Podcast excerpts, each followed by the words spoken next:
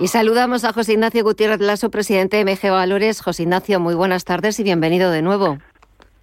Muchas gracias, muchas gracias, Gema. Me alegro mucho de volver a participar en tu magnífico programa. Me alegro muchísimo de volver a contar a contar contigo en una semana en la que, pues parece que, que desde que lo dejamos han pasado cosas porque hemos visto sobre todo la reacción de, en Estados Unidos y en Europa ese dato de IPC que mostraba ya cierta desaceleración en Estados Unidos.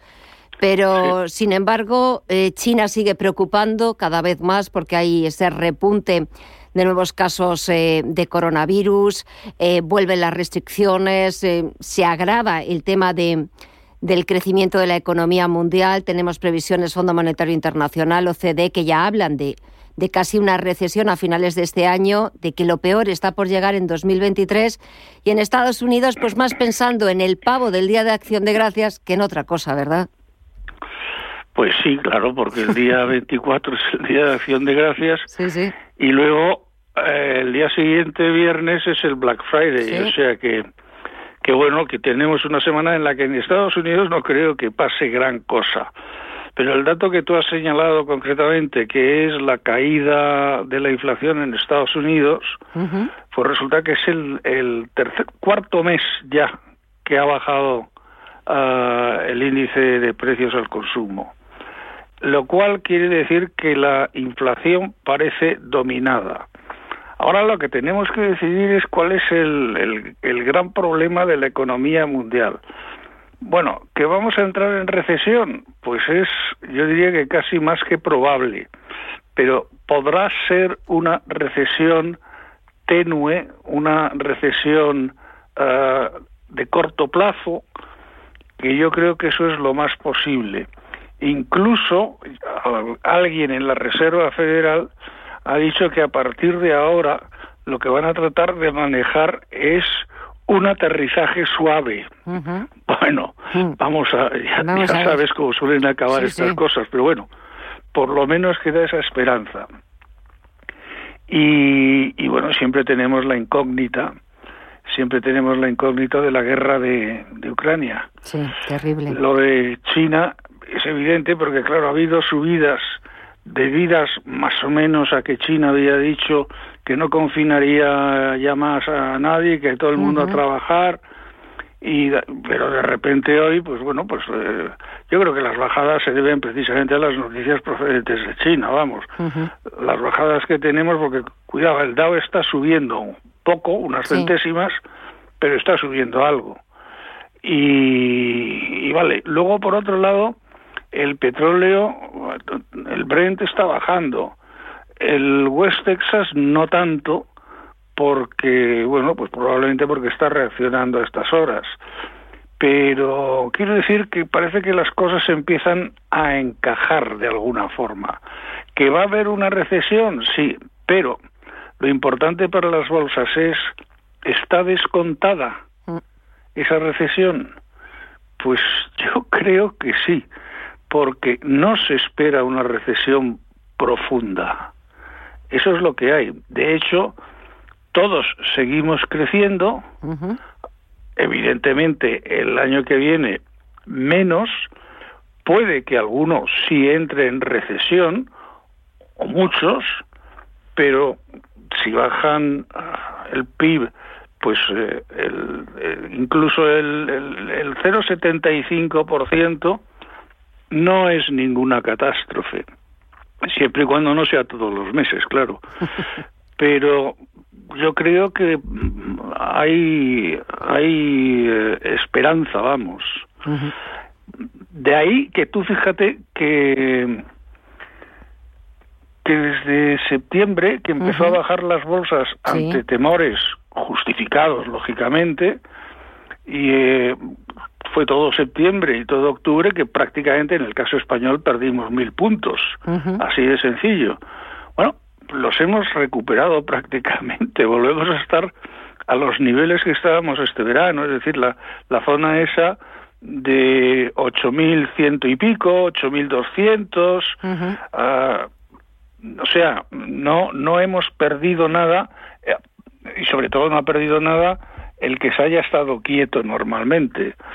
Si la gente se asusta y vende, porque la bolsa le ha perdido un, pues eso, mil puntos de repente en mes y medio, bueno, pero lo que baja normalmente vuelve a, vuelve a subir cuando las cosas se arreglan. Y yo creo que tiene pinta de arreglarse. No sé si soy muy optimista, pero es que he leído también una nota de Goldman Sachs hoy, que has lanzado hoy, y dice que los mercados eh, entrarán en una fase de esperanza y en una fase de optimismo en 2023 y que los inversores deberían aprovecharla. Mira. Y esto es lo que dice Goldman Sachs. Sí, que, que no son unos inexpertos. Efectivamente. Y además coincidiría con lo que ha pasado siempre históricamente. Una vez que hemos llegado sobre todo al tope de la inflación, puede que en Europa no, pero será el mes que viene o al siguiente, como muy tarde. Y, digo que el mes que viene no, probablemente por una razón, porque son las Navidades y las Navidades siempre suben los precios. Pero vamos, no hay, no hay ni muchísimo menos una razón económica, salvo un aumento de la demanda de esos días. Y, y claro, si hemos que ser el mayor problema, pues es que la inflación no puede hacer más que bajar. ¿Qué harán los bancos centrales? Pues mira, yo creo que la eh, reunión de la Reserva Federal del mes de diciembre es absolutamente clave. Hay una lucha en estos momentos porque hay varios, lógicamente los halcones, que dicen que como la subida de tipos ha funcionado y ha impedido, vamos, incluso ha logrado la caída de la de la inflación, que hay que seguir con otros 0,75 puntos. Y hay quien dice que hay que ir modulando, que son los que prefieren un aterrizaje suave, y que hay que ir modulando, y que probablemente ellos no les gustaría hacer los 0,75, sino un 0,50, lo cual sería una verdaderamente sería una noticia para los mercados extraordinariamente positiva. Y eso quiere decir que si no es ahora, va a ser dentro de dos meses. Vamos, si no es en diciembre, y estamos a las puertas, será en enero. Y eso quiere decir que eh, estamos iniciando una nueva fase, un nuevo ciclo, concretamente de caída de la inflación y por lo tanto de los tipos de interés. Y eso no puede significar más que la recuperación de las bolsas, sobre todo que el petróleo, ah, pues mira, vendría bien una cierta recesión porque así la demanda de petróleo y de gas pues eh, obligaría a los productores a llevar una política de precios más asequibles. Así de sencillo. Mm. Con lo cual eso incrementaría la caída de la inflación. Esa es mi opinión. No sé si soy demasiado optimista, pero fíjate cómo se han recuperado las bolsas. Sí, sí. No da la sensación y sobre todo cómo se han recuperado en Estados Unidos. Aquí también en Europa hoy hemos visto un comportamiento a contracorriente del IBEX 35 que ha sorprendido a propios y extraños porque a diferencia de las caídas que hemos visto en los parques europeos, eh, la Bolsa de Madrid ha conseguido escapar de esas caídas, sobre todo también gracias al buen tono pues de, Santander. Si los bancos funcionan, si los pesos pesados del IBEX, lo hemos dicho muchas veces y lo, seguiremos repitiendo. Dime. No, que aquí a lo mejor lo de los bancos pues nos lo estropea el gobierno con sus impuestos especiales y tal. y demás. Y, y, los bancos entonces lo que van a hacer es ocultar como puedan los beneficios, etcétera.